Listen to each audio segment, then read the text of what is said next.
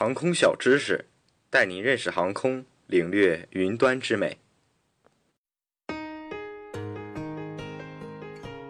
机外灯光是指装在飞机外部，用于飞机标识和帮助机组人员飞行的灯光，是飞机飞行中必不可少的指示和照明设备。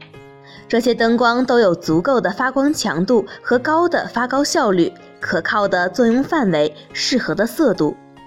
通常，飞机外部安装有以下几种灯光：一、航行灯、防撞灯和频闪灯。航行灯、防撞灯和频闪灯用于显示飞机轮廓、辨识飞机位置及运动方向，以防止飞行器之间的相互碰撞。航行灯也称位置灯，一般两翼间和飞机尾部各有一个航行灯，分别为左红、右绿、尾白。此种颜色以便于星光及地面灯光相区别。防撞灯和频闪灯俗称闪光灯。闪光的目的是为了引起注意和警觉，区别主要在于安装位置及颜色。防撞灯为红色，安装在机身上部及下部；频闪灯为白色，安装在机翼翼尖前缘和机尾处。二、着陆灯、滑翔灯和转弯灯。着陆灯是为了保证飞机安全起飞及着陆而照明机场跑道的灯光装置。